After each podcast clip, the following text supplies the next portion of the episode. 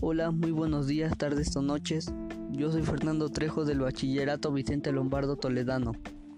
Yo les voy a hablar de la importancia de la comunicación en las relaciones interpersonales.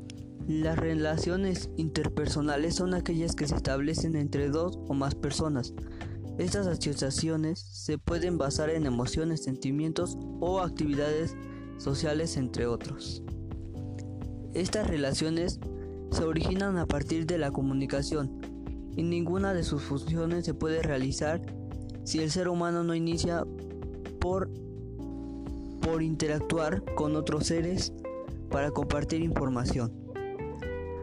Uno de los aspectos más relevantes que se puede mencionar acerca de la comunicación es que a través de ella se logra transmitir y proyectar el medio donde el ser humano se desarrolla. Desde otro punto de vista, se puede decir que la comunicación es una necesidad que existe desde inicios de los tiempos y de no existir el ser humano no podría compartir con otros seres de su especie ni con su entorno. De ser así, la evolución del mundo no podría haberse dado. A pesar de que las personas se relacionan diariamente con otras y con su entorno, no siempre se reflexiona sobre la importancia de ello, ni acerca de los problemas que se pueden originar si la comunicación no se realiza de manera correcta. Esta situación hace que se dificulte la forma en la que los seres humanos se relacionan y comparten el mundo, evitando que las relaciones se den de una forma más positiva. La comunicación es una de las mayores riquezas que tienen las relaciones humanas, ya que se puede realizar de tantas formas, de tantas maneras, que resultaría infinito poder nombrarlas cada una de ellas.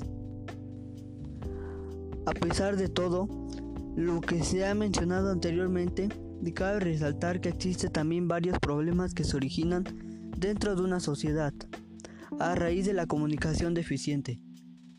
El no darse a entender o comprender adecuadamente la información que se recibe es uno de los principales problemas que se puede nombrar al respecto.